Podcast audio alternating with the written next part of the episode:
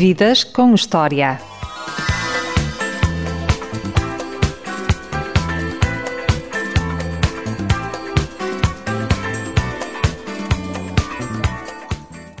Luís de Matos é o melhor mágico português e um dos melhores do mundo. Alimenta sonhos, atravessa espelhos e já acertou os números do Totoloto. Nasceu em 1970 em Moçambique, mas com 4 anos veio para Portugal, mais concretamente para Ancião, na região centro. Há um antes e um depois dos espetáculos e das séries de magia que Luís de Matos apresentava na RTP em horário nobre. Foi um defensor da despenalização do aborto e também da legalização da eutanásia. Perdeu-se um professor universitário e ganhou-se um catedrático em magia. Olá, Luís de Matos. Olá, olá. Obrigado. Que memória guarda de Moçambique, se é que ainda tem alguma, porque veio com 4 anos? Sim, eu, eu, guardo muitas memórias, só não sei a origem delas. Um, porquê? Porque tudo se confunde na minha cabeça entre aquilo que eu acho que me recordo e aquilo que eu me fui recordando por 10 em 10 anos uh, me cruzar com registros de, em Super 8 que o meu pai fazia. E portanto, entre o que eu eventualmente me possa recordar de memória própria entre aquilo que entre fotografias e, e, filmes que me possam ajudar a compor a imagem e ainda em função de algumas visitas que eu entretanto já em idade adulta fiz a Moçambique, uh, eu tenho uma memória muito completa. Uh, só não sei é onde é que fui buscar esses, os fragmentos que a compõem. E, e portanto mistura-se tudo um bocadinho. Uh, foi sempre, mesmo as visitas que fiz foram sempre muito agradáveis uh, e surpreendentes, não só por voltar ao local onde nasci e por saber que brincava por aquelas ruas e, e naquele ambiente, mas também das referências que fui ouvindo e, e, e, seguramente que esse lado prazeroso uh, é, é, reforçado pelo facto de que uh, a RTP uh, é vista em Moçambique. E, portanto, um, fui sempre usufruindo desse carinho em alguma visita que fui fazendo. E portanto são excelentes memórias uh, da igreja da Polana onde, onde fui batizado uh, até ao hotel da Polana até à casa de ferro do Eiffel ou seja, a Facim. Tenho o, o, o, uh, não me recordo exatamente o nome mas um restaurante inacreditável com um picante extraordinário que havia à beira da praia Costa do Sol Uh, portanto, sim, essa, essa imagem existe dentro de mim, o que é, o que é fantástico, gosto muito de ter essas imagens. E qual foi a primeira memória que teve quando veio para ancião com 4 anos? Foi um choque vir do calor para o frio? eu acho que nessa idade nós, eh, desde não nos falte a comida e o, e, e, e o amor e, o, e a brincadeira, eu acho que não, enfim, falo sobre o meu caso, não, não, não, guardo, nenhum, não guardo nenhum trauma. Uh, nessa altura, nós o nosso disco duro está vazio e, portanto, tudo é, uh, tudo é novo todos os dias. Hoje estamos aqui, amanhã estamos ali e absorvemos e temos essa, essa imensa capacidade de adaptação que é obviamente característica dos seres humanos, mas eu acho que é ainda mais eficaz e presente, hum, enfim, nas crianças, porque tem essa capacidade ainda muito fresca e essa vontade de, de conhecer e, e, tudo é novo, todos os dias, a toda a hora. Um, eu, quando, quando viemos para cá, um, enfim, há, há, coisas que tenho marcado, tenho marcada uh, a casa para onde fui viver e onde, onde, onde estive com os meus pais até aos 14 anos, por aí, uh, a casa dos meus avós na Comieira, que é uh, o Conselho de Penela, e a casa dos meus avós paternos uh, em Chão de Coço, Conselho de Ancião. Um, são tudo, não, não tenho memórias vívidas, nem poderia reconstruir aqui uma linha de tempo, um, mas eu, eu acho que tive uma tive uma, uma infância suficientemente boa para que o que recordo é prazeroso, não é? Não, não, há nenhum, não, não houve nenhum trauma associado, até porque eu não entendia o que, é que estava a acontecer. Um, mais tarde vim a entender e mais tarde vim a perceber o imenso sofrimento que, pelo qual os meus pais passaram, como é evidente, porque tinham, eles eram professores em Lourenço Marcos, sim, em Lourenço Marcos, na, hoje Maputo, e portanto, claramente para eles, quer dizer, hoje, depois, assim que atingi a idade adulta, percebi que deve ser Uh, enfim, um, um, um, trauma imenso. O, de repente, um dia pode dizer: Olha, agora vais começar tudo novo. E, ah, perdão? Tudo? Ok. Ser filho único trouxe mais vantagens ou desvantagens? Assim, é difícil ter um verdicto porque só conheço um dos cenários, não é? Uh, mas não me queixo. Uh, sei que há características em mim uh, que serão menos boas por ser filho único, sei que há características em mim que serão seguramente melhores, digo eu, por ser filho único. Um, eu acho que é sempre o homem e as suas circunstâncias e. Uh, são os desafios que cada um de nós acaba por uh, ir vencendo e, ir, e, e, se ir adaptando. Quer dizer, características uh, menos boas de ser filho único. Se calhar o facto de, uh, até aos 14 anos, porque eu depois nessa Foi altura para fui para Coimbra, mas até aos 14 anos Uh, eu era eu o centro das atenções, portanto eu era o, o, mais bonito lá de casa porque era o único, não é? Uh, não tinha que não tinha que partilhar brinquedos, mas também não tinha que um, que uh, também mas não tinha quem, com quem brincar.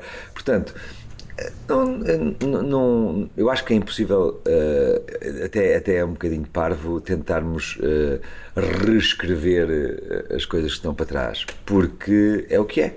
Uh, e seja o que for, fez com que nós hoje estivéssemos aqui a conversar.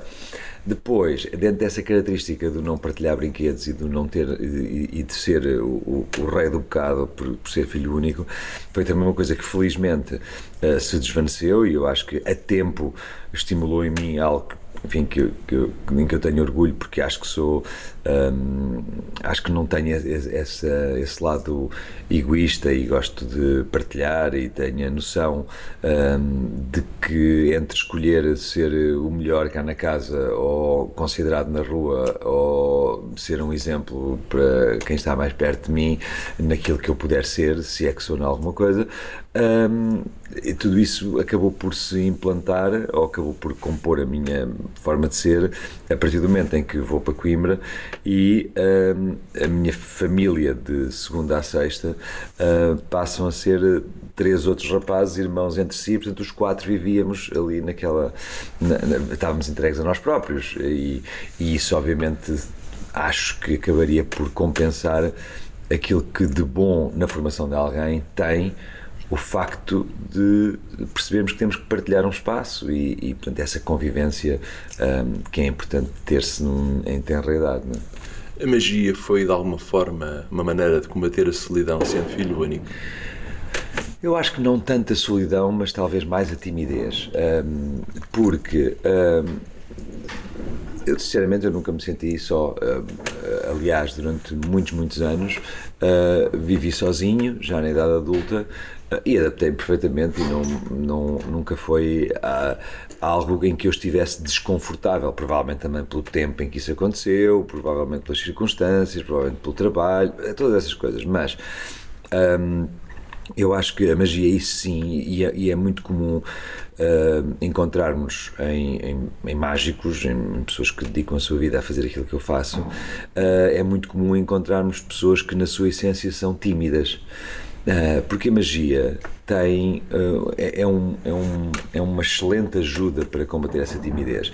Normalmente uh, a, a, criança tímida tem maiores dificuldades de comunicação, de integração, não gosta de que estejam todos a olhar para ele e como eu me apaixonei pela magia. Uh, então o resto foi uma obrigatoriedade que acabou por surgir de uma forma mais ou menos orgânica, que é se eu quero mostrar esta ilusão aos meus pais, aos meus, aos meus, amigos ou a quem quer que seja, eu vou ter que falar, eu vou ter que dizer aqui tenho um copo e aqui tenho uma bola. Importa-se pôr a bola dentro do copo e agora tapo com lenço. Repara, desapareceu. Ok, o que é que isto tem de subjacente? Tem, primeiro, uma, uma espécie de um primórdio de falar em público. Está bem para três pessoas, ou para cinco, ou para uma, ou para seis na festa de qualquer coisa. Mas, portanto, como eu quero fazer aquela ilusão, eu tenho que comunicar, não posso simplesmente ter o um copo e uma bola e ficar a olhar para baixo à espera que as pessoas adivinhem o que eu quero que elas façam. Portanto, é, é, é digamos, um, é aquilo que hoje em dia chamam uh, cursos e masterclasses de public speaking. Uh, eu acho que uh, isso acaba por entrar em nós por essa necessidade. Que remédio eu tenho que falar, vou ter que explicar o que é que, é que as pessoas façam. Mas depois. A magia também permite essa, essa área segura que é eu sei que a bola vai desaparecer, eu sei como é que ela vai desaparecer e ninguém sabe. Portanto, se eu passar este esforço, se eu passar por este sofrimento de vou ter que falar em público, vou ter que vencer a timidez, vou ter um prémio no final. E o prémio no final é, é, é, é a cara de espanto daqueles a quem eu apresentei essa ilusão. E portanto acaba por criar-se aqui um bocadinho de Pavlov's Dog, que é se falares e fizeres bem, a seguir tens uma recompensa. E eu acho que isso acabaria por vencer a timidez. Eh, eu continuo a ser uma pessoa tímida, mas uh, com a vontade uh, de comunicar. E, portanto, eu acho que isso vem daí. Caso contrário, se calhar não, não teria essa, essa, essa vontade ou até mesmo essa capacidade, se isso for uma capacidade. Sendo os pais do Luís de Matos professores primários, eram muito exigentes consigo na escola? Eram, porque não só são professores, portanto têm consciência dessa necessidade absoluta de investir na educação deste, deste novo ser vivo, uh, uh, têm, têm a legítima vontade e o desejo de que ele seja alguém na vida, a sua formação académica e a sua profissão faz com que vejam como único caminho. Não, ele, ele tem que estudar e tem que ter um curso. Depois ele, se quiser, faz o que ele quiser, mas que ele vai estudar, ele tem que estudar. E, portanto, sim, hum, eu rapidamente percebi também que essa era a, a, a, principal preocupação que eles tinham e, portanto, se eu queria ter um bocadinho mais de liberdade, um bocadinho mais de maleabilidade na decisão do que é que eu queria fazer agora ou logo à tarde, era mais ou menos fácil, quer dizer, desde que eu cumpra aquilo que os preocupa, eles depois deixam-me em paz, quer dizer, depois não, não tem problema nenhum. E foi isso que aconteceu. Rapidamente eu percebi que havia aqui uma moeda de troca uh, cuja importância eu desconhecia, não, não, tinha consciência que estudar era importante. É? Dizer, hoje agradeço-lhes imenso terem tido, essa, terem, terem tido essa, essa visão e terem tido essa preocupação em garantir que tal acontecia. Uh, mas, mas na altura não, na altura era simplesmente, ok, se eu tirar boas notas, eles deixam-me estar aqui a brincar com as minhas cenas e portanto foi assim que aconteceu. Como é que vai parar a Coimbra com 15 anos? Vou parar a Coimbra porque na escola de preparatória de Avelar uh, apenas selecionava até ao nono ano, então. E, e, e, para prosseguir os estudos, para passar para o ensino complementar, para depois então fazer décimo, décimo primeiro, décimo segundo, antes de ingressar no ensino superior, era fundamental sair dali, porque ali o, o, o ensino uh, uh, terminava. Um, e os meus pais, nessa altura também, eh, professores cá, o meu pai era professor de português e francês na Escola Preparatória de Avelar, e minha mãe continua como professora do ensino básico. Uh, eles, uh, enfim, no, no, ciclo, no, no, círculo das suas amizades, um, tinham alguém, tinham um casal, igualmente professores, que tinha, uh, na altura até tinha cinco filhos, três rapazes e duas raparigas, e que estavam também na idade de ir, de, de prosseguir os estudos o ensino complementar e, e, e, por aí fora. E, e tinham um apartamento em Coimbra e, portanto, chegaram a um acordo com, com os meus pais e esse apartamento foi durante sete anos o sítio onde eu e esses três irmãos uh, vivíamos como uma comunidade de quatro. Uh, íamos ao domingo à noite para Coimbra, ou à segunda-feira de manhã, uh, vinhamos à sexta à noite, ou ao sábado, consoante as aulas, um, estávamos por nossa conta e, e, foi assim que foi acontecendo. Podia ter sido um desastre, mas acho que foi fixe. Na licenciatura teve indeciso entre farmácia, biologia e produção agrícola, a qual eu tive, Sim, eu tive indeciso entre tudo aquilo que garantisse que eu em Coimbra. Um, há áreas que eu gosto particularmente, claramente gosto mais de ciências do que humanidades, uh, uh, gosto imenso de biologia, gosto de farmácia, gosto de física e química, gosto de matemática.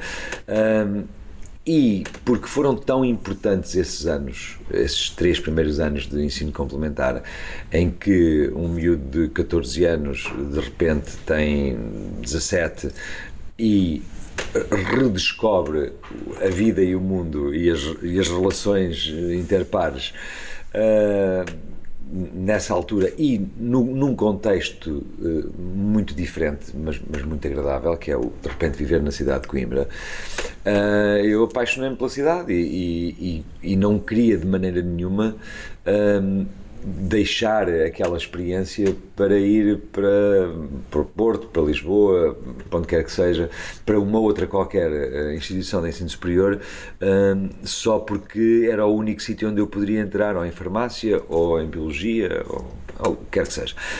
E então, o que fiz foi uh, viciei um bocadinho esse jogo e disse: Ok, se, pensando para mim próprio, se tu queres continuar em Coimbra, então é fácil só podes escolher cursos que sejam lecionados em Coimbra.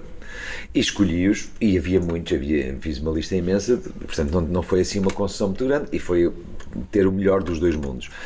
E hum, acabaria por entrar uh, na Escola Superior de Coimbra. Um, depois do primeiro ano, tive a possibilidade de mudar uh, para farmácia mas perante essa possibilidade eu já estava completamente integrado na Escola Superior de Coimbra, no curso de Produção Agrícola, e, e, lá continuei. E portanto foi esse que foi esse que completei. Por lá fiquei algum tempo até fui convidado para dar sim eu, assim eu fui convidado para integrar o corpo docente concretamente na categoria ou melhor na, com a missão de uh, integrar o Conselho de Coordenação de um curso que se iniciava na altura, que era Engenharia Agropecuária. Eu tinha, quando fui, quando, numa visita de estudo do 12 ano, um, ehm, visitámos uns laboratórios onde um professor chamado Luís Cabral, um, que, que, nos deixou há menos de um mês, um, mas nessa altura esse, esse professor, Luís Cabral, mostrou-nos o laboratório de, de botânica e de biologia, onde estava a conduzir um trabalho final de curso de uh, micropropagação in vitro uh, de São Tepália, que é a violeta africana. É uma flor que as pessoas, as pessoas têm nas cozinhas em casa e são, é uma, é uma folha muito pequenina, com uma, uma penugem um, ehm, e com cores muito vivas e há, e há, imensas, há imensas variedades. E eu achei aquilo extraordinário, de tirar um, células e dessas células uh, construir plantas completas e achei aquilo tão fascinante. Estava aí já. estava, estava, sem dúvida. construção de é verdade, é verdade. E então eu recordo que tive a oportunidade de uh, ficar fascinado com aquilo, ok? E assim se passou. E sei que quando, uh, na primeira semana de aulas, uh, de, de, já na Escola Superior em Coimbra, revi esse professor no corredor e fui ter com ele e, e lembrei-me da visita que tinha feito e disse: Olha, eu faço parte, eu sou aluno caloeiro de produção agrícola e queria muito que o meu trabalho final de curso fosse com o professor, porque eh, foi, foi a minha primeira imagem que eu tive quando estive aqui de visita, no 12 e achei aquilo extraordinário. E, e, até já sei qual é a planta que eu, em que eu gostava de trabalhar. E era a Strelitzia regina, que é a estrelícia que as pessoas cá têm na escala, há muito na Madeira também, conhecida também como Ave do Paraíso. Uh, e ele achou graça aquilo a ver um caloiro que foi ter com ele e que já estava a falar, a pensar no trabalho de fim de curso e que queria ser com ele. Ele disse: oh, com certeza, está combinado. Acho que nunca soube muito bem o que, é ele pensou uh, sobre, esse, sobre essa minha abordagem, mas o que é facto é que no final do curso um, assim aconteceu. Acabaria por ser o último estágio que o professor Luís Cabral um, uh, orientaria na sua carreira Uh, correu muito bem, tive uma excelente classificação, o estágio foi interessantíssimo, foi numa área que nunca se tinha estudado, na cultura de embriões de, de estrelícia. E o professor Marcos Pinto, um outro professor que, de, da área da microbiologia, que é na, mesma, na mesma zona de laboratórios, um, contactou-me convidando para ficar a trabalhar lá. E em concreto ele achou por qualquer motivo que uh, gostava de meter no Conselho de Coordenação desse curso que ele próprio uh, estava uh, a coordenar eh, a sua criação. E, e assim aconteceu. fiquei lá, nesse ano dos vários cursos que selecionam a Escola Superior de Coimbra, foram convidados seis alunos. Depois desses seis, houve dois que passaram ao quadro uh, portanto faziam parte já do Ministério da Educação e tal e tal. Eu fui um desses dois. Uh, e, e, daí ter sido um desperdício ainda maior que passado um, um, ano e meio ou dois anos eu tenha pedido a exoneração e, e tenha no fundo, não sei, mas uh, não sei se mal gastar aquela oportunidade quando podia ter sido um outro colega que entrasse e se calhar ainda lá estaria hoje. Uh, mas pronto, foi o que aconteceu, foi que ele tinha a ver com uma série de variáveis e fatores e critérios e quer que seja e, e depois acabaria por deixar mas, mas fui sempre mantendo esse recordando para já esse, esse período da minha vida como importante. E, e, sobretudo deu-me essa deu uma capacidade que foi muito importante na minha carreira do rádio, TV e disco da Cassete Pirata. E é esta noção de que há outra coisa que eu posso ir fazer na vida eu, não te, eu não sou obrigado a fazer o que faço hoje por não ter alternativa. E isso dá uma capacidade de mais facilmente dizer que não a certas cenas. Epá, não, não foi para isto que eu assinei. O quê? Ter que fazer. Não, não e portanto ganha-se uma, um patrocínio de alguma inconsciência a dizer não, não, isso eu não quero fazer, ou não, não, isso eu não faço. Porquê? Porque no fundo eh, estás a cantar de galo, não é? Dizes assim, não, pá, não, isto eu não faço, mas não fazes porquê? Mas tu precisas, não, se é para fazer isto nestas condições, ah, tenho ali uma cena mais fixe que eu posso voltar a fazer. Portanto, isso foi muito, isso, isso ajudou a essa capacidade de dizer, não, isso não é para mim. Há bocado falava da terra dos seus avós, uhum. Chão de Coce. Chão de Coce e Comieira, meus paternos e maternos. Em Chão de Coce havia um grupo de variedades uhum. e teatro onde um senhor chamado Serafim Afonso é fazia uns truques de magia. É verdade, é verdade. Que memórias guarda tá, o guarda. jovem Luís de Matos desses tempos? guarda as melhores memórias, é uma vez mais potenciadas e reforçadas por algumas fotografias que ainda existem e que ainda se vão encontrando aqui além. Um, mas são as memórias de viver num conselho, uh, e mais concreto numa aldeia que tem tudo aquilo que caracteriza uma aldeia, nomeadamente a sua dimensão, a proximidade entre as pessoas, a, a grande presença uh, da comunidade católica uh, que se ocupa de, de, das, das, sou agnóstico de que se, a comunidade católica que se preocupa com, com, com, com a comunidade e portanto isso é o lado bonito na minha opinião é o lado bonito da, da, das igrejas em geral, ou da, da Igreja Católica em particular. E, e, no seio de, de, dessa comunidade existia um, um padre, em, em altura ainda missionário, que era o Padre Carlos, eh, que teve a iniciativa de criar essa, esse grupo de teatro e variedades, que chamava Grupo Amanhecer. E, portanto, toda a gente se inscreveu, era muito engraçado porque havia desde miúdos de 10 anos, como era o meu caso, até pessoas de 30. Portanto, isso se calhar também foi muito importante porque me ajudou a, a, ver como é que os crescidos uh, uh, se comportavam e como é que se tratavam e essas coisas todas. E hum, um de nós, um desses mais velhos, era o Serafim Afonso, uh, que todos fazíamos tudo, tocávamos, representávamos, essas coisas todas. Um, e, e, mas ele tinha um talento extra, ele, ele era o único que fazia magia naquele espetáculo. E, e isso acabaria seguramente por determinar o meu fascínio por esta arte. Ele foi profundamente. Uh, generoso e depois da minha insistência, provavelmente para já não deixar de me ouvir, uh, decidiu começar-me a emprestar coisas e livros e tal. E portanto nasceu aí essa, essa, essa, esse bichinho, essa paixão, esse hobby que, que depois se transformaria em tudo aquilo que iria a seguir. Como foi a descoberta da magia? Foi muito interessante porque a magia e a ciência estão muito ligadas. A magia e a ciência seguem protocolos ah, e têm como objetivo ah, conseguir concretizar o impossível.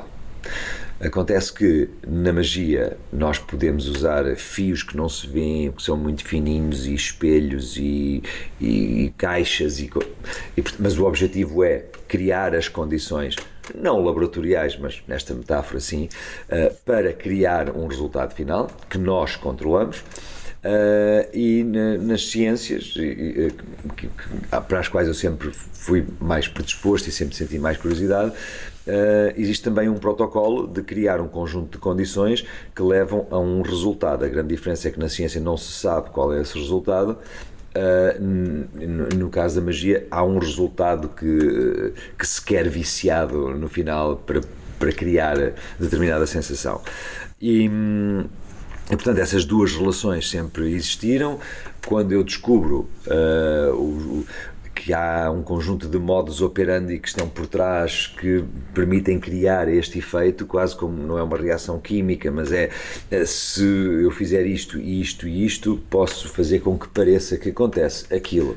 Portanto, há aqui uma certa ligação entre, entre, entre um mundo e outro, mas é uma descoberta incrível, sobretudo porque depois começamos a perceber que a magia, enquanto uh, ou sendo a mais antiga das artes performativas, ou, uh, de todas, não é? Quer dizer, há, há, relatos de espetáculos de magia devidamente documentados que remontam a 2500 anos de Cristo, uh, 2500 anos antes de Cristo, e isto um, não é válido para outras artes performativas que, que, que da dança à música ao teatro. Um, enquanto que uh, sabe-se exatamente qual foi esse primeiro espetáculo em que temos de um lado público, de um lado. e sabe-se quem é que estava no público e quem é que estava. Uh, quem é que era o, o performer. Uh, que era o Mágico Daddy para o Faraó Keops, e sabe-se exatamente de que é que constou o espetáculo e tudo isso. E Uh, redescobrir esse mundo, descobrir uh, a própria evolução, de descobrir a forma como ao longo da história a, a magia foi um, evoluindo em termos de método ou de forma, mas também a forma como foi absorvendo o próprio conhecimento uh, que fora dela ia uh, aumentando com o desenrolar do tempo. E isso é um, é um, é um fascínio grande, tem um fascínio grande sobre mim, uh, e daí se calhar eu gostar tanto de olhar para o que foi feito, para procurar fazer o que ainda não foi feito. Antes do Lis de Matos, em Portugal, há o Conde de Aguilar uhum. e o Joelson, uhum. que eram os grandes mágicos. Sim, exatamente. Depois há um Lis de Matos que começa a internacionalizar a magia eu acho que são coisas próprias do tempo. os palcos eu, principais de todo o mundo. Eu ainda, eu, eu não tive a honra de conhecer o Conde Aguilar, mas tive a honra de, de conhecer e gozar da admiração, uh, da amizade do Jolson e da Lita, porque era, era um casal. Uh, trabalhavam no circo? Trabalhavam no circo, trabalhavam muito em Portugal e Espanha, mesmo mais lá para, mais, mais para dentro da Europa também, também faziam coisas. Fizeram parte de, de, uma idade de ouro da magia à escala mundial, com uma, com uma estética própria de, de, dos cartazes que anunciavam, com uma estética própria uh, da magia que se fazia e como se fazia. E, e, depois houve aqui um, um, um, grande, não só cá, mas em todo o mundo, depois houve uma, uma grande pausa em que, em que era mais do mesmo, em que custou de novo arrancar para coisas diferentes, um, mas que eu acho que uh, nós jamais estaríamos onde, onde, onde, estamos se não fossem todas essas gerações anteriores. E, e depois a minha preocupação eu, eu tive uma, se calhar fruto dessa dessa ausência de presença pública, eu, eu procurei fazer outras coisas, que foi Uh, eu, eu recordo-me que quando eu participei a primeira vez num, num evento de mágicos em Portugal, que foi o 7 Festival Internacional de Magia da Figueira da Foz, que foi em 1986, eu fiquei chocadíssimo porque eu tinha 16 anos e a idade média de todas as pessoas que estavam naquele congresso devia ser 65, 70, por aí. Uh, e aquilo para mim foi uma coisa muito difícil de entender. Eh, porquê? Uh, se calhar também por isso eu tenho, nessa altura, ganho o, o, o, o Prémio Revelação, um, fui acarinhado pela comunidade mágica e tal e tal, uh, nessa, nessa primeira fase da novidade. E, e depois o que percebi é que uh, era preciso abrir portas e tinha que se abrir portas com trabalho, não se podia abrir portas só com uh, retórica. Uh, não havia, nunca houve em Portugal programas de magia num prime time televisivo. Em Portugal e em dezenas e dezenas de países do mundo, ou seja, mas eu conhecia a realidade portuguesa. Estás a falar dos anos 90, que só havia RTP1 e RTP2. Exatamente. Mais tarde, depois exatamente, exatamente, a TVI. Exatamente. Portanto, final dos, em 1989, final dos anos 80, princípio dos anos 90, um, uh, eh, foi quando finalmente a minha equipa e eu conseguimos começar a ter regularmente magia na televisão e era preciso que fosse, era preciso criar conteúdo que fosse verdadeiramente impactante e que não fosse mais do mesmo. E, portanto, eh, eu resolvi bater à porta de grandes mágicos internacionais que eu admirava e o que é certo é que a maior parte dessas portas a que eu bati, recebi do outro lado um sorriso e dizia, sim, sim, ok, vamos lá e tal e tal. E portanto, desde o princípio, que uh, uh, se eu pegar nos alinhamentos todos os programas de televisão que eu fiz até hoje com a minha equipa, uh, eu percebo que os grandes nomes de cada momento estavam lá. e isto também, também foi um, um profundo exemplo de generosidade, que é, espera aí, mas eles são os maiores desta cena e, e aceitam, aceitam vir aqui para um programa que está a ser feito por um puto de 20 anos que diz que vai fazer uma televisão.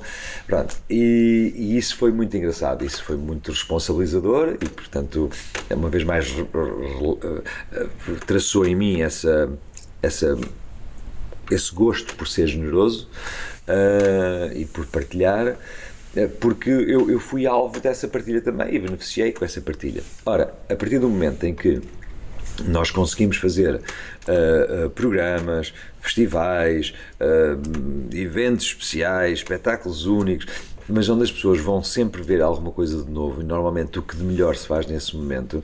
Foi assim que nós fomos de alguma forma ganhando um bocadinho de respeito pelas pessoas que nos davam o benefício da dúvida no, em, em primeiro lugar e iam lá e diziam, ah, ok, então sim, isto é melhor do que a imagem que eu tenho na minha cabeça do que é que esperaria ser um mágico.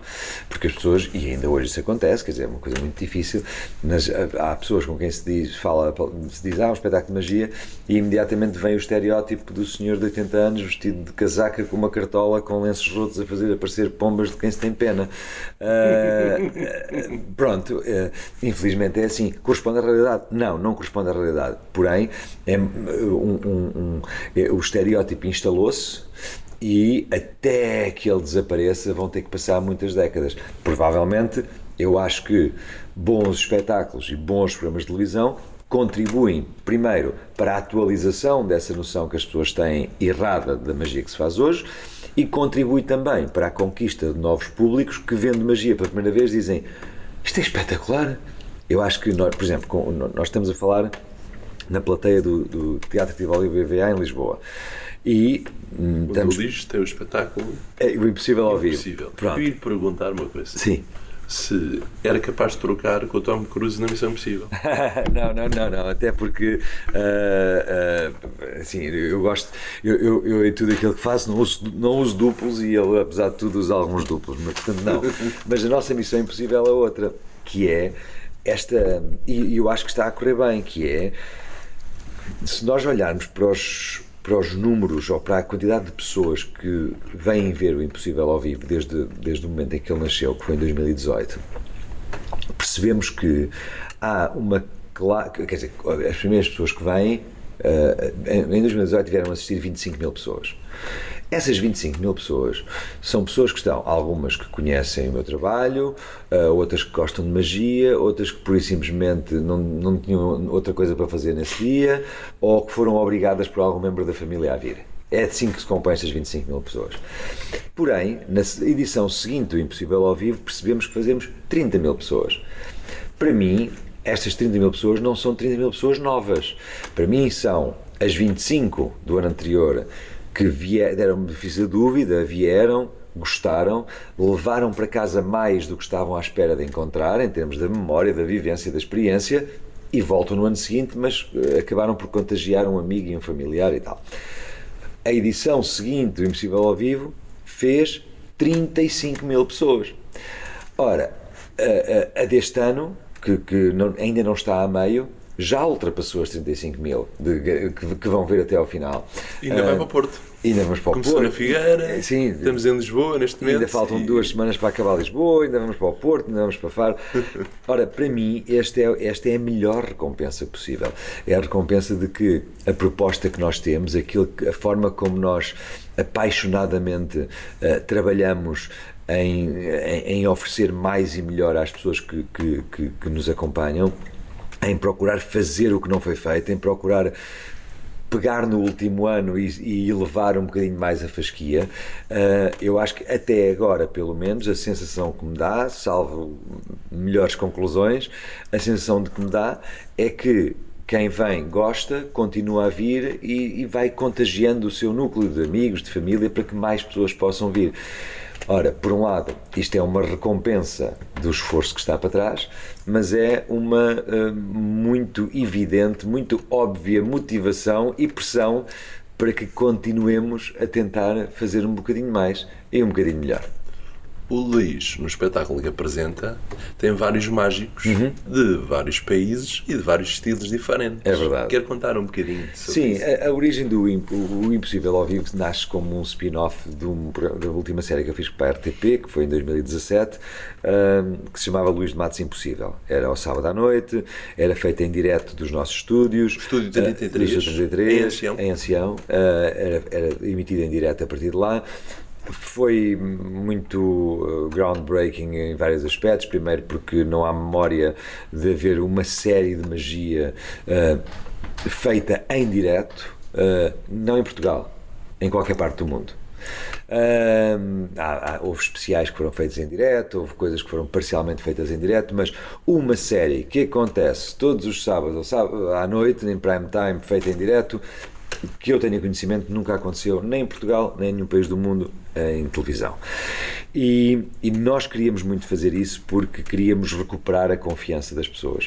Uh, achávamos que uh, na última década ou duas, uh, alguns mágicos e algumas produtoras tinham ficado mais preguiçosos e tinham achado que era fácil fazer coisas que enchiam o olho uh, ou com truque de câmara, ou com pessoas combinadas, ou simplesmente fazendo a mesma coisa 200 vezes até que ela fique, por sorte, tenha sido um, um resultado incrível e é esse que vai passar, esse que passa na televisão. E nós queríamos era, foi um, é, foi uma, um statement muito pessoal que é, não, não, nós vamos fazer em direto e cada programa... Dificultar mais ainda. Dificultar mais, mas as pessoas perceberem que aquilo está a ser feito para elas naquele momento. E eu começava sempre todos os programas dizendo aquilo a que vai assistir ainda não aconteceu. Porque é verdade, aquilo a que as pessoas iam assistir não aconteceu, a gente não sabe como é que vai acontecer e esse, e há esse, e esse lado é atrativo para nós.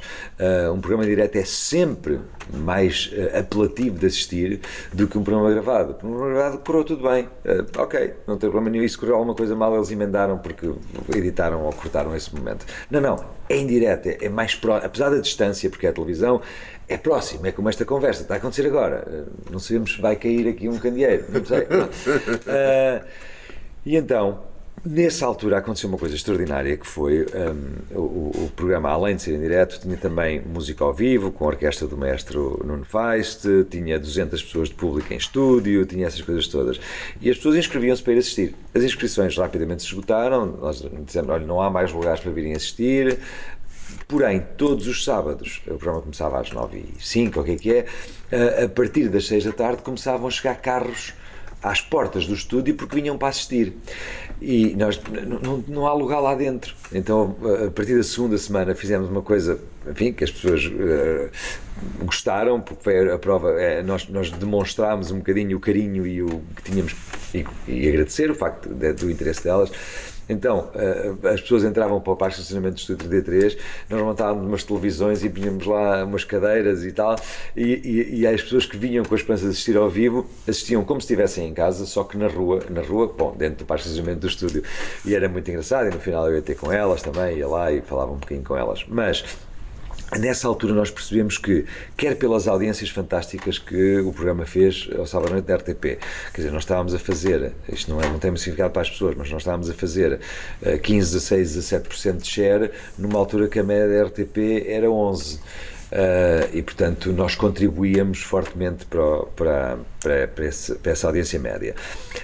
Um, mas isto, acima de tudo, deu-nos uma sensação de que há pessoas que estão disponíveis e desejam ver magia de qualidade, um, quer assistida uh, ao vivo, quer, quer, ver na televisão, e em que o formato é eu apresento uh, algumas dessas ilusões, uh, mas trago também em cada semana, no caso do programa, mágicos do mundo inteiro que mostram a sua perspectiva da magia, a sua criatividade, a sua linha, que, que, a única coisa que têm em comum é que são todos incrivelmente surpreendentes, mas todos com linguagens próprias. E quando acabou o programa, em 2017, uh, Obviamente, eh, o motivo pelo qual não foi renovado foi porque acontecem estas coisas sempre, que é muda a administração, muda o diretor de programas e, e, e, entra um diretor de programas que acha que o que é importante é fazer telenovelas, uh, que é a grande, a, a grande, o grande valor da, da RTP é fazer telenovelas uh, e, e, programas em que se telefona para ganhar o grande prémio apenas por um euro por chamada uh, e portanto desvirtuou completamente aquilo que é Torna o serviço serviço público, público, serviço privado, Um serviço privado mal feito. Mal feito. Mal feito dizer, porque uh, estas coisas, quando feitas no privado, são, são feitas uh, com, com sentido. É, é, é, a sua missão. A RTP é suposto ter uma missão diferente e, portanto, resta-nos esperar que um dia volte a mudar a administração e volte a mudar os outros programas e venha alguém com a cabeça suficiente de entender o que é que é serviço público. Uh, mas pronto, esses são, esses são, são, são outras guerras. Não tem problema nenhum. eu nunca dependi de fazer televisão e, portanto, e por isso estamos aqui. Gosto de fazer televisão, mas o que é certo é que em 2017 percebemos que havia esse público. E então em 2018 só vamos experimentar. É quando nasce o tal spin-off do programa de televisão, que em vez de chamar Luís de, Matos, uh, Luís de Matos Impossível, chama-se agora Luís de Matos Impossível ao vivo, e é este espetáculo todos os anos nós procuramos regressar com, um, e conseguimos até agora, sempre com um novo elenco, uh, tendencialmente mais surpreendente do que o anterior. Uh, durante o ano trabalhamos especificamente em ilusões que achamos que um, ehm, podem fazer sentido partilhar neste contexto e, portanto, quando nós dizemos uh, que cada Impossível ao Vivo se define em cada ano por trazer novo elenco e novas ilusões, é rigorosamente verdade.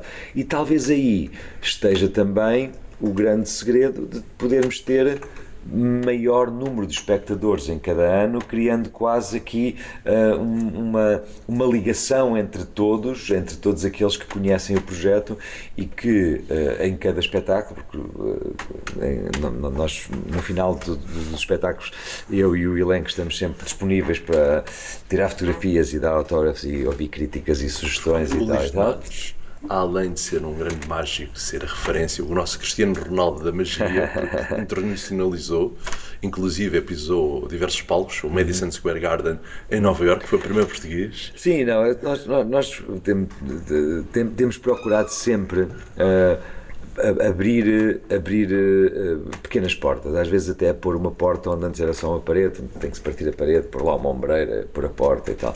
Um, e, e e quando olhamos para trás, percebemos que a nossa motivação uh, foi sempre duas coisas. Foi que aquilo que a gente faz possa, por um lado, ser bom para a equipa uh, que me acompanha e para mim. Porque, parecendo que não, somos um, um, coletivo de nove pessoas que há 28 anos trabalha diariamente das nove às seis da tarde. Para criar um número. Para criar tudo, para, para, para, para, para construir caixas, para construir cenários, para desenhar iluminação ou para conduzir o caminhão. Somos as mesmas pessoas há 28 anos. Quer dizer, não, não todos, mas há pessoas que trabalham comigo há, há, há, há 28, outras há 26, outras há 17. Acho que a pessoa mais nova tra eh, trabalha há 5. Pronto. Um, e, contrariamente ao que as pessoas pensam, ou, ou, até aos meus pais, que é difícil explicar-lhes, às vezes eles ligam-me e dizem agora não posso trabalhar, mas estás a fazer o quê? Quer dizer, se não tens espetáculo, se não tens programa de televisão, o que é que estás a fazer? Porque uh, uh, nós cinco dias por semana, das nove às seis, estamos a trabalhar na produção, na edição, na criação gráfica, na construção, na manutenção, em tudo aquilo que, que, que está ajusante e montante depois do que podemos aqui mostrar. Aqui e em qualquer coisa que estejamos envolvidos. Mas o objetivo, dizia eu, foi, foi sempre cumprir Uh, colocar TIC uh, em duas caixas. Uma, queremos fazer coisas que obviamente sejam interessantes e marcantes e, e, que, e que testemunham uma evolução no que é a carreira, eh, o lado visível do cromo Luís de Matos. Ok? Pronto, essa é uma coisa. Mas por outro, se nós conseguirmos simultaneamente com as coisas que fazemos abrir novas portas e criar precedentes para que outros possam construir em cima, melhor ainda. E portanto, quando olhamos para trás, dizemos, então coisas que nunca tenham sido feitas na magia e que vocês tenham feito. Olha, tivemos um espetáculo no Teatro Nacional, esgotado durante uma temporada de duas semanas, no Teatro Nacional, nunca houve um espetáculo no Teatro Nacional. Inaugurámos um estádio. Uh, uh, estádio do Dragão. Exato, estádio do Dragão. Uh, recebi uma, uma condecoração da Ordem do Infantão Henrique, comendador. Recebeu todos os prémios para melhor mágico do mundo? Alguns, eu, nunca se recebem todos, né? mas também não são assim tão. Os Oscars da Magia já recebeu. Também não são assim tão, tão, tão importantes, mas sim, são muito importantes porque os prémios são, sobretudo, importantes não para que nós achemos que chegamos a qualquer sítio, mas que pensemos que passamos por qualquer sítio. Ou seja, os prémios permeiam tudo o que fizemos até ontem, uh, mas a estrada continua, portanto, uh, eu, eu, nunca, tirando no, no princípio... Sim, a música de Jorge Palma, enquanto houver estrada para andar, é verdade. a vida vai continuar. Claro que sim, claro que sim, e, é, e, e também para juntar Sérgio Godinho é sempre o primeiro dia do resto das nossas vidas. Uh, e o que é certo é que os prémios, quando se recebem, e são. E, e, e não, não, estamos a falar de prémios de pessoas que concorrem para. Ah, eu vou-me preparar para concorrer e ganho o primeiro lugar, ou o terceiro, ou o segundo, o que é. Pronto, essa nunca foi a nossa. Uh, nunca foi o nosso objetivo, nunca, nunca entramos nesse campeonato verdadeiramente dito. Mas fazemos o que gostamos, como gostamos, e tentamos que hoje possamos fazer melhor do que ontem. E amanhã melhor ainda. E, portanto, quando olhamos para trás e percebemos que existiram momentos em que uh, alguém decidiu distinguir esse nosso trabalho, obviamente que ficamos imensamente felizes, uh, mas é sempre a distinção ou o reconhecimento do trabalho que foi feito. E nós procuramos interpretar isso como uma, uma, um empurrão para pá, e agora tens que fazer melhor, aqui para trás valeu isto, não é? Tipo, ok, a gente dá-te este prémio porque o que fizeste foi espetacular, mas vocês agora continuem, quer dizer, não, não, fiquem, não fiquem parados a, a, limpar o pé, o pó, a limpar o pó ao prémio e a, e a tirar selfies com ele em todos os anos. Não, isso não faz muito sentido, ou melhor, nunca, nós nunca caímos nessa tentação um bocadinho redutora. Onde é que o Luís e a sua equipa vão buscar inspiração para ilusões ou magia? Um, então, uh, uh, começamos já pela terminologia e depois vamos à inspiração. Uh, quando falamos de ilusão e magia e truques e no universo do entretenimento, quando as pessoas se referem a isso, estão a referir-se à mesma coisa, quer dizer, não há ali distinção nenhuma.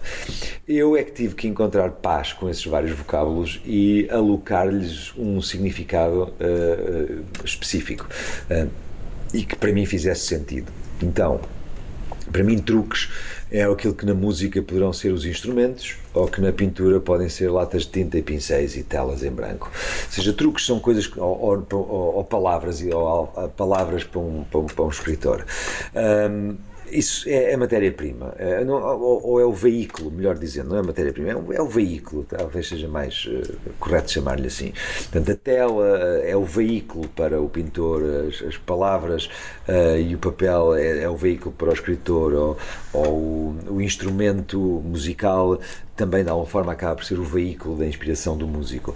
E, e, no, e no, caso dos mágicos, são os truques, é, é, é, o, é o, é o, recurso ao tal fio fininho, aos espelhos, aos ímãs, à, à, à, própria técnica, à manipulação, às ilusões de ótica, à física, aqui, isso são truques.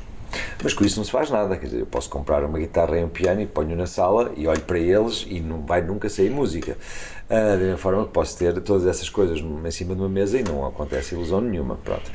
Uh, depois uh, parte para o vocábulo ilusão. E o vocábulo ilusão para mim é o equivalente porque a ilusão eu posso criá-la sozinho, ou seja, eu posso uh, estar num espelho, quando eu digo sozinho, com a minha equipa, mas, mas, mas, nesta analogia eu posso tentar estar dentro de um espelho e tentar criar a ilusão de que esta carta sobe ou de que esta bola desaparece e até conseguir e, e encontrar um, um resultado uh, que seja satisfatório. Mas não deixa de ser uma ilusão, porque eu sei o que é que está a acontecer e, e percebo o que é que parece estar a acontecer. E depois chega o momento em que se partilha tudo isso uh, em cima do palco perante uh, um público. E o público é, a único, é, é, é, o juiz final que pode converter aquilo que, na verdade, é um truque convertido, usado para criar uma ilusão, mas o público pode converter num momento mágico. Um momento mágico a partir do qual, em que permitir que estimulemos a sua capacidade de sonhar, em que não esteja pragmaticamente preocupado em relembrar-se a si próprio de que aquilo é mentira, uh, porque nós dizemos que o que a gente faz é mentira, e é por isso é que é espetacular, é? Se fosse verdade, era só uma característica. E o é? bom é sentarmos aqui na plateia ou no balcão. Uh -huh desfrutar. Claro, porque São- o mundo real tá- vai estar à espera lá fora quando acabar. profissionais que andaram 8, 10 anos a fazer um número. Exatamente, portanto, Nós nunca vamos des- Não, descodificar. não, não vale a pena. É relaxar e é- e, aproveitar é, este e, é, e, e é curtir.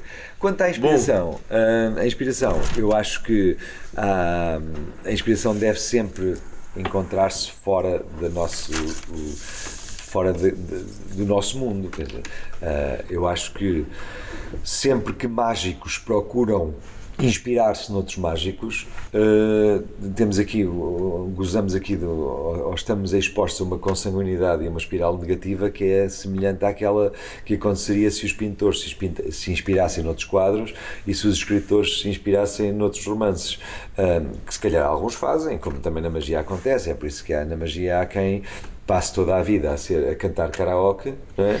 e há quem edite discos. Pronto, é um bocadinho a metáfora. Mas eu acho que é fundamental hum, encontrar inspiração fora das nossas áreas, fora da magia. É aí que eu encontro. Eu encontro inspiração ah, no cinema, na música, no dia a dia, ah, na, na- na arquitetura, no, no- no- design de interiores ou até ah, ouvindo as pessoas e ouvindo as pessoas dizer: Ah, eu quero espetacular, se isto e aquilo, achas que consegui. E a gente vai para casa pensar e vê: ah, aí está, se calhar era engraçado ir por este caminho. Porque essa é a maneira de nos mantermos a nós próprios também frescos e motivados e excitados com a coisa. Já correu risco de vida em algum número que fez? Eu corro, corro, corro todos os dias, porque se a coisa correr mal, não sei se o público não se volta contra mim.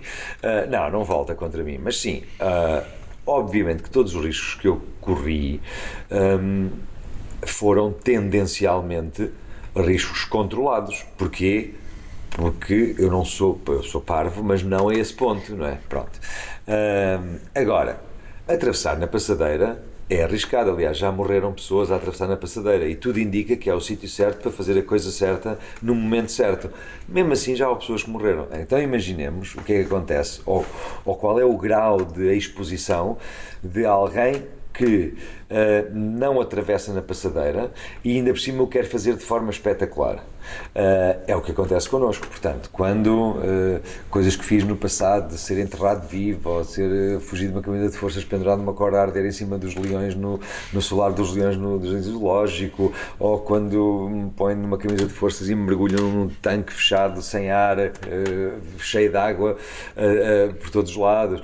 É evidente, quando fiz a fuga da camisa de forças pendurado num helicóptero, hum, houve pessoas que morreram a fazer essas coisas.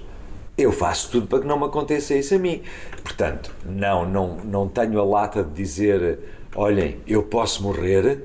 Não, ah, porque não estava a ser honesto. Quer dizer, como é que eu tenho planeados ah, planeadas seis semanas de Impossível ao vivo com 50 espetáculos, quer dizer, eu tinha que eh, ter algum, algum problema aqui no funcionamento da máquina se no espetáculo 1, 2, 3, 4 até ao 49 eh, de repente achasse que era normal arriscar a vida e portanto já não fazer os outros. Não, claro que é controlado. Porém, normalmente todos esses momentos têm para já o envolvimento de muitas pessoas. Quando nós aumentamos o número de pessoas envolvidas num processo, ah, duas coisas acontecem. Em caso de sincronismo e de, hum, e, e de, e de uma máquina oleada, isso é positivo, que são mais olhos, tarefas mais distribuídas, tudo isso. Porém, também são mais pessoas que em- em- às quais é completamente aceitável que um dia uma, outro dia outra tenha uma qualquer distração e porque tudo está tão interligado, essa distração pode escalar porque destabiliza precisamente esse sistema. Portanto, risco, sim, muitas vezes. Ah, procurei que fosse controlado? Procurei e prometo continuar a procurar que seja controlado. Em 1999, o Luís de Matos acertou no Totoloto. Durante uma semana, Portugal parou para ouvir falar de Totoloto. Ou seja, todas as semanas há pessoas a ganhar o Totoloto, mas naquela altura, durante uma semana, toda a gente parou É para ouvir o Luís de Matos a falar de Totoloto. Esse é um exemplo de. Hoje em dia, o Luís era capaz de acertar no Euro Milhões. É, era, era- tudo aquilo que foi feito nessa altura era completamente replicável hoje em dia. Ah, artisticamente não tem interesse nenhum. É? Já foi Portanto, feito. Exatamente. Ainda por cima fui eu que fiz. Não, não vale a pena. Quer dizer, há, outra, há Pois outras cenas para fazer. Copperfield. Exatamente. Ah, mas há outras cenas para fazer, porque. ah, mas esse é um bom exemplo da inspiração de que eu falava há bocadinho. A, a- a ideia para esse número nem sequer foi minha. Porque ah, tanta gente se cruzou comigo na rua a dizer Ah, é mágico, então é mágico vir adivinhar o Totoloto. Eu tanta vez ouvi isto que disse: opá, pronto, está bem, se calhar é uma boa ideia, é um, é um sonho coletivo e transversal, eh, vamos lá embora. E fizemos, eh, e, e- e correu muito bem, e, e- e- as pessoas que acompanharam eh, acredito que guardam, guardam um, resquícios do impacto que teve nessa altura. Tudo aquilo podia, podia já ter, podia não ser, eh, podia ter quando eu digo que se replicássemos exatamente hoje em dia eh, era a mesma coisa, sim, em função das metodologias, em função de tudo tudo que teve associado, mas obviamente que eh, era, era, era cair numa tentação muito redutora, eh, dizer, e agora vou fazer outra vez. Não, não faz sentido. Mas já acertou no Totoloto. Já foi um defensor e acertou na despenalização do aborto e na legalização da eutanásia. Qual será a próxima causa social vai adivinhar? Ah, eu, ah, eu, eu tenho esta, esta vontade de hum, estar disponível para coisas que eu acho que são verdadeiramente importantes. E ainda que não me envolva nas eh, lutas partidárias e não me envolva eh, num, conjunto de polémicas que às vezes são só fruto do momento e são a moda do dia e, e, a- e o senso comum encarregar-se-á de pôr as coisas certas no lugar certo, depois dos histerismos passarem. E sempre foi assim ao longo do tempo, quer dizer, ao, ao, ao longo dos tempos sempre existiram hum, epifenómenos de, de determinadas vontades, determinadas minorias que de repente têm um acesso aqui ou ali, que algumas ficam, as que são razoáveis, aquelas que o senso comum assim permite e aprende com elas, hum, e outras que nem por isso. Mas existem para mim causas que são fundamentais e são aquelas que têm a ver com a liberdade, com a igualdade, com a tolerância que tem que existir e que, e que é, um, e que é um valor altamente deficitário nos dias de hoje. Nós estamos todos muito intolerantes, muito egoístas. Eu tinha uma forte esperança que depois do Covid nós tivéssemos, valorizássemos mais ah, a coexistência ah, do que a nossa própria existência. Por termos percebido durante a pandemia que uma pessoa doente podia, ah, com, num instante, transformar 19 pessoas saudáveis em, em doentes também, portanto, uma pessoa num núcleo, estávamos 20 pessoas doentes. E esta noção da, da, da do contágio que existe entre seres humanos, e não é só um contágio, não me refiro só ao contágio viral, refiro-me a um contágio de ideias, a um contágio de sentimentos, a um contágio de, de, de existência e de partilha de espaço. Eu tinha esperança que todos nós tivéssemos aprendido a, a respeitar e a valorizar essa, essa, essa vivência em, em comunidade. A- Alguma coisa falhou, porque nós estamos piores. Ou seja, nós vemos as pessoas mais irascíveis, vemos as pessoas eh, menos tolerantes, mais egoístas, menos educadas, e isto é muito preocupante. E, e- e, portanto, se, se continuarmos a galopar eh, e a navegar eh, eh, esta onda, eh, enfim, não, não, não, vem um, não vem um tempo fixe. Não, não me parece que venha. E estamos a, a, a criar, a, dar maus exemplos às, às gerações que estão a nascer e a, e a acordar. E, e a única geração para a qual elas olham, o único sítio para o qual elas olham para inspiração é todos os outros que já cá estão há mais tempo. E portanto olham à volta e dizem: Ah, então isto é normal. Ah, então é normal. eh, o pessoal ser egoísta, parvo, mal educado e não, não ajudar a, a pessoa a atravessar. para- Ok, e, e aprendem isso como regra. É essa, é essa a bitola. Portanto, para mim, pensando assim, uh, para mim a despenalização da interrupção voluntária da gravidez é, é, é- é uma coisa tão óbvia que eu não, eu não podia estar calado. A questão da eutanásia é uma coisa tão óbvia que eu não posso estar calado. É, é, é, é, é porque é, dá vont- é, é, um, é o fenómeno do rei vai nu. Porque as pessoas não perceberam ainda o que é, que é eutanásia. Porque ou, ou não explicaram. Eutanásia é muito simples, é Eu não, eu, eu não quero saber o que é que tu decides, eu tenho direito a decidir o que eu quero para mim. E portanto, uh, como é que se pode questionar que eu tenha o direito a decidir o que eu quero para mim? Ainda para mais numa coisa que não influencia os outros. É só dizer, amigos, olhem, eu estou de saída. É só isto. Quando eu não puder dizer, olhem, desculpem lá, foi fixe, mas eu agora vou sair. Quando nós não pudermos dizer isto, então o que é que a gente pode dizer? E ainda por cima é uma, uma hipocrisia uh, alimentada pela religião, uh, pela direita uh, e, e, por um conjunto de pessoas que há muito se aliaram de pensar ou que têm a arrogância de achar que podem pensar pelos outros. Eu não estou interessado na, na opinião de, de, de, de ninguém sobre sendo, a minha autodeterminação. Sendo liberal, identifica-se mais à esquerda identifico com os valores da, da, da, da, saúde para todos, da educação para todos, ah, ah, porque para mim são coisas básicas, com a cultura para todos. Para mim estas coisas são básicas e pensar o contrário é só mau. É só. Não percebi. Reparem no seguinte: eu tenho a, a, a possibilidade e o direito de, quando acabar esta entrevista, eu subo ali ao, ao balcão e atiro-me cá para baixo e morro. E, e, e pronto, eu decidi fazer isso. Mas eu tenho essa possibilidade, tenho a possibilidade porque estou cá dentro, uh, uh, subo umas escadas, vou lá e faço o quê. Uh, portanto, eu tenho esse direito. Por que razão é que não posso fazê-lo sem ter que sujar o teatro, sem obrigar a que venha cá depois os homens tirar o corpo e os pedaços e tal, e tal. Eu só quero poder fazer isto quando me apetecer, com o mínimo de dignidade e a incomodar o menos possível. Como se faz como se faz de uma forma tão digna em tantos países.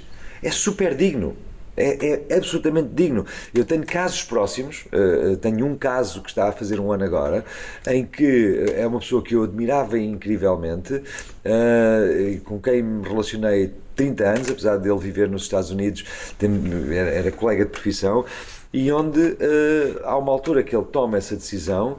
Um, eu só sei da decisão depois do ato consumado, mas uh, percebi que aquilo foi uh, a, a, forma suprema desta pessoa continuar a ser, naquele último instante, aquilo que foi toda a vida, que foi dona do seu tempo, determinada, visão clara, uh, independente, mas também ao mesmo tempo tolerante, humano, generoso. Portanto, Primeiro, as pessoas que defendem a eutanásia não são más pessoas. Em contrapartida, quem é contra, não sendo má pessoa, está a ter um comportamento que se confunde com, uma, com o de má pessoa, porque egoísta. Às vezes eu falo com pessoas sobre temas fraturantes e uh, até dá-se a casualidade de concordarmos com várias coisas. Ah, pois não, tens razão, ah, eu penso mesmo. E vamos saltando de tema fraturante em tema fraturante com uma grande, uh, uh, com uma grande sintonia de opinião. E há uma altura em que eu deixo cair a eutanásia. E há muitas das vezes a reação do outro lado é: ah, não, desculpa, mas quanto a, quanto, não, quanto a isso eu tenho muitas dúvidas. E o que eu digo é: meu, fica com as tuas dúvidas. Eu não ponho em causa as tuas dúvidas. Decide o que tu quiseres para ti. Agora, as, da mesma forma que as minhas certezas não devem questionar as tuas dúvidas, por favor, as tuas dúvidas têm que limitar as minhas certezas? Não, isso, isso, isso não faz sentido nenhum. Portanto, eu tenho que ter o direito a quando eu quiser acabar este jogo, eu acabo e saio. Mais nada. Não, influ... não, não, não quero que venha ninguém comigo, uh, não, não, não influencie mais nada, não quero dar trabalho a ninguém, mas para mim há regras. Para mim a vida é uma coisa tão extraordinária, é uma coisa tão inacreditável que uh, eu até costumo dizer aos meus amigos que é assim: se, se, se a vida de, de, de repente passar a ser madrasta para mim a partir da manhã, por favor recordem-me que tudo aquilo que eu já vivi foi brutal e portanto, foi tão brutal que mesmo que até ao final dos meus dias fosse um inferno, pá, eu tenho que estar grato à vida porque uh, eu já vivi 10 vidas neste tempo que andei, de, em termos de, de, de, emoção e de experiências e de fulgor e de, e, de tudo, Por não é? falar nessas vidas, eu sei que não fala da vida privada, uhum. mas apaixonou-se muitas vezes. Claro que sim, eu apaixono-me uh, com. Eu estou nas coisas. Uh, por, eh, por vontade. Aliás, nesta conversa já demos exemplos de duas paixões. Por exemplo, quando me apaixonei pela cidade de Coimbra e condicionei a minha vida para isso, ou quando me apaixonei eh, pela vivência na Escola Superior de Coimbra, que me faria depois não mudar para a farmácia. Uh, claro que sim. A razão pelo qual eu não falo da minha vida privada não, nunca é, uh, não, não, é uma, não é uma espécie de. de é, é uma regra, mas não, não, não foi, mas não é uma regra gratuita. Eu rapidamente percebi, cedo percebi, quando olhava para as revistas, eu percebi que havia pessoas que tinham coisas para oferecer, tinham talento para oferecer, tinham. Uh, singularidade para oferecer, tinham, têm, ou os comentadores ou os cronistas têm uma opinião para oferecer. É isso que eu estou interessado neles. E depois há um conjunto de pessoas que a única coisa que têm para oferecer é onde é que almoçaram, onde é que jantaram e com quem é que vão dormir. E eu não acho que haja nada de muito especial não é, uma, não é um talento assim, provavelmente muito especial, o facto de dizer que hoje fui almoçar aqui e hoje fui almoçar ali e, e agora tenho este namorado ou esta namorada e agora eh, olhem o meu filho que é o mais lindo do mundo. Para já, porque todos os pais acham o seu filho mais lindo do mundo. Portanto, é uma parvoeira dizer, ai, mas ele é tão lindo, não é? Meu, é teu filho, nem, nem, nem que nascesses figurado, tu, por definição, vais achar que é o mais lindo do mundo. Portanto, isso são coisas normais da vida. Quando nós falamos de carreiras na área artística, falamos Talento, idealmente de coisas que não são tão vulgares na vida e que têm um, uma, um sítio próprio. E nessa medida eu tive a imensa sorte de que rapidamente eu não tive que uh, uh, não tive que me irritar, tive, mas rapidamente eu ainda hoje não percebo porquê, mas agradeço que de, de, de, ao longo dos últimos mais de 30 anos a, a, a relacionar-me com a comunicação social, ou com, enfim, com, com alguma, alguma, alguma presença pública, as pessoas perceberam isso sem eu ter que explicar. Uh, entre, entre eu não me expor uh, em termos da minha vida pessoal uh, e não dar continuidade a, a, a, perguntas dessa natureza, fez com que se criasse aqui uma coisa normal, que é as pessoas não tem interesse na minha vida eh, privada, é, não, é como se não existisse, porque ela só interessa a uma pessoa, é a mim e aos protagonistas dessa mesma vida privada. E as pessoas sabem que o amor do Luís de Matos é magia. isso já não sei, isso já não sei. não, é a magia sim, mas não só, mas não só. O preto, que é a cor favorita de Luís uhum. de Matos, é inspirado nos trajes académicos ou na Académica de Coimbra? Não, era uma, boa, era uma excelente história. Era uma excelente, nunca ninguém me fez essa pergunta. Era uma excelente, tinha sido uma boa ideia dar isso como desculpa. Uh, mas não, não é. É uma, é, uma, uh, é, uma, é uma história bastante menos interessante uh, e menos, menos criativa, que é o simples facto de eu ser um desastre para combinar cores e, portanto, fui progressivamente percebendo que se me limitasse a uma única cor, não tinha que me preocupar o que é que vestia, uh, o que é, o, o, quais eram as peças combinadas, uh, estava sempre tudo bem. Era, ah, está preto, ok. Portanto, não, foi, foi, foi um hábito que se instalou, uh, não foi uma imagem de marca desenhada, não, foi uma coisa que foi muito orgânica. Foi, eu gosto de vestido preto, ok. Tem uma coleção das maiores da Europa de livros de magia, com mais de 5 mil livros, uhum. sendo que o primeiro, salvo erro, é de 1518. É verdade. É verdade. Há algum livro que tenha marcado a vida do Luís de Matos? Todos, uh, todos os livros, os livros para mim são muito importantes. Uh, os livros são muito importantes porque é a forma que eu tenho de fazer uma viagem no tempo uh, e, e, tentar perceber como é que o, os nossos antecessores pensavam. eu acho que uma das frustrações que eu tenho em termos da humanidade é como é que é possível que pessoas tão sábias, uh, ou pela experiência, ou pelo estudo, ou, ou, ou pela visão que, que, tinham, pessoas que têm uh, um, um, poço de informação que, uh, e que tendencialmente somos todos nós, de repente há um dia em que acabou tudo. E aquele disco duro desaparece. Como se o tivéssemos perdido, como se se tivesse desformatado. Não importa uh, de quantos anos eram os registros que estavam naquele disco duro, refiro-me ao nosso cérebro, não, é? uh, não importa, tudo aquilo desaparece. E isto para mim é, é, é, revolve-me as entranhas, é uma, é uma frustração grande que eu tenho. Acho que é uma pena que, que não se possa, não possa haver mecanismos eficazes de se documentar, de se documentar uh, esse conhecimento. Mas pelo menos existem alguns mecanismos. É por isso que se fazem documentários, é por isso que uh, se publicam uh, papers, é por isso que se partilha investigação, é por isso que se fazem registros de toda a natureza e é por isso que se fazem livros. Ora, para mim, os livros são essa porta de entrada num tempo passado onde eu posso usufruir conhecer, investigar, entender, inspirar-me nas máquinas pensantes que me antecederam uh, uh, 100, 200, 300, 400, 500 anos atrás. Isso também permitiu conhecer muitos mágicos de outros países. Sim. E o facto do Luís falar muito bem dos idiomas. Eu, eu, o Luís não fala muito bem os idiomas, o Luís não tem a vergonha nenhuma. Pronto. não, porque uh, eu, eu sempre eu sempre achei que é muito mais importante, eu não quero ofender ninguém, uh, e, tenho, e, tenho, pessoas muito colocadas em posições muito altas cuja vida é dedicada uh, não só ao estudo, como à preservação, uh, tudo o que tem a ver com a língua, e portanto às vezes pode parecer que eu tenho assim uma, uma atitude um bocadinho mais reacionária relativamente a, a, a, esse setor, mas não é de toda a minha, a minha intenção. Eu vejo a língua como uma ferramenta.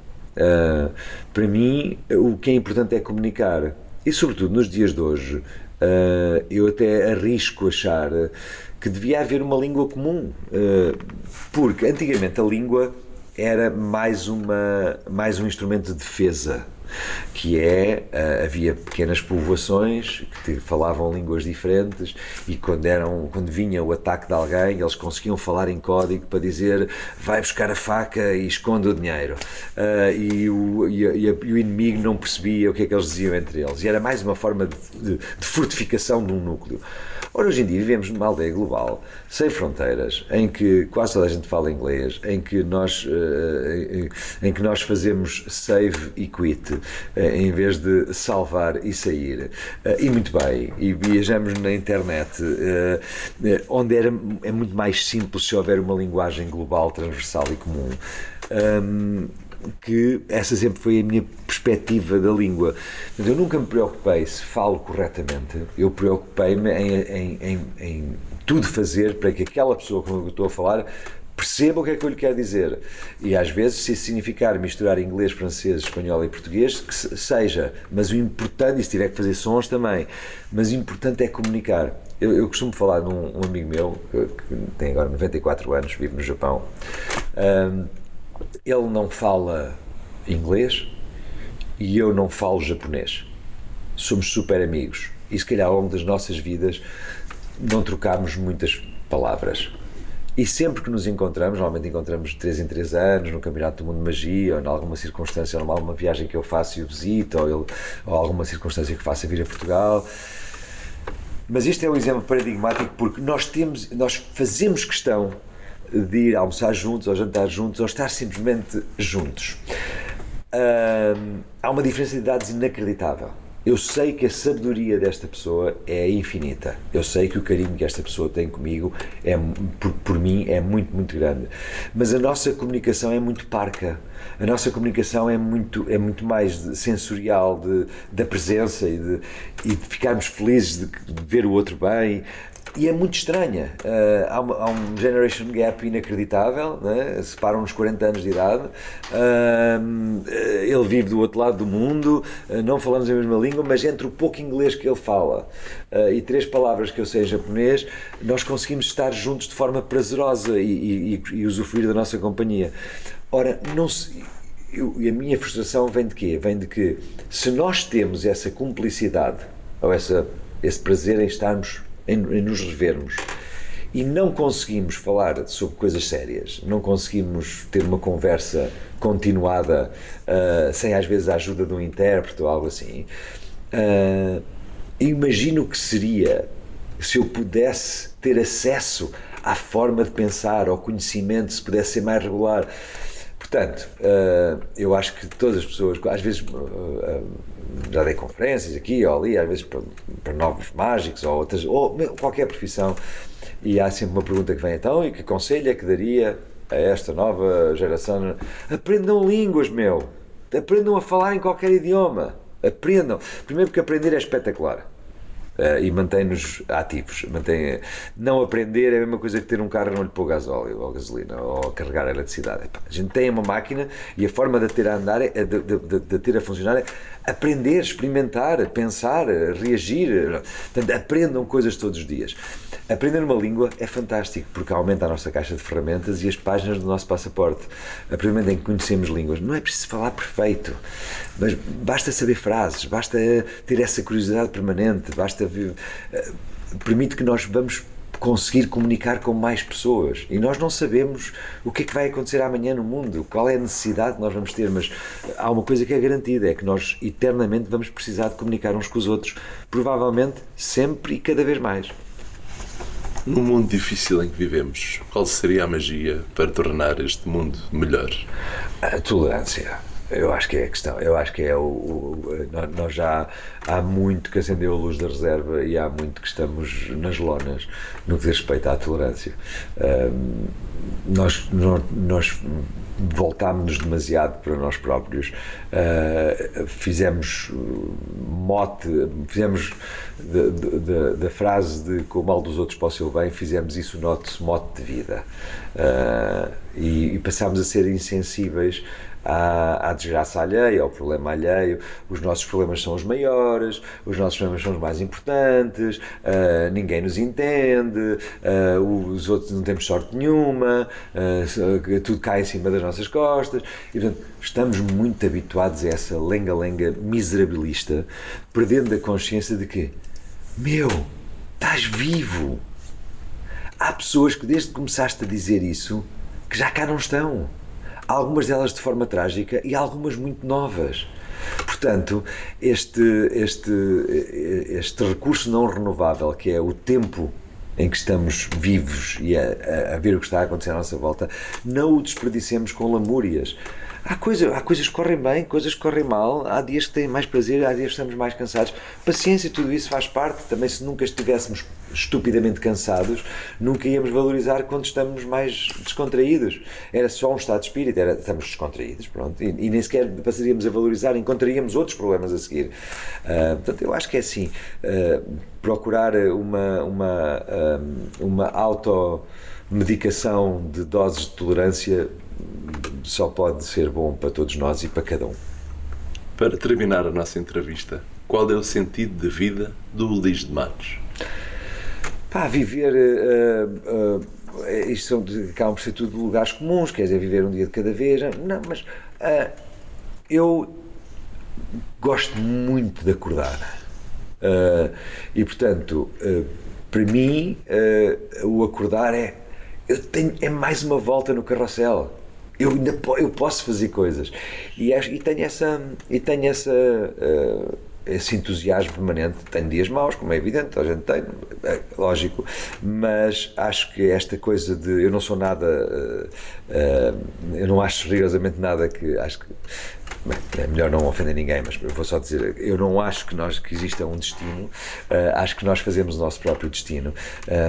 E o nosso próprio destino é feito de escolhas, de sensações, de erros, de, de, de, de golpes de sorte em que escolhemos ir para aqui em vez de ali e, e a coisa corre bem.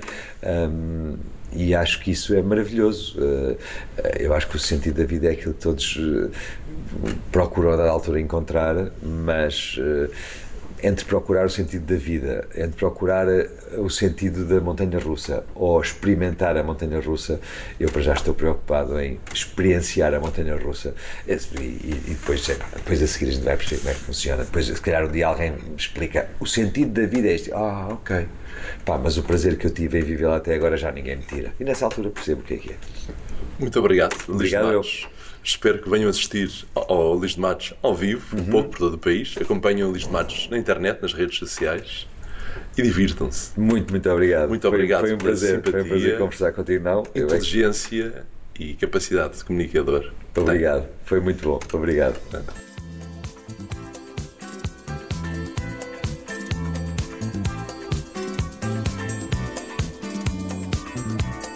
Eu sou o Diogo Marcelino e este foi o Vidas com História. Ouça todos os programas, sempre que quiseres, em vidascomhistoria.pt.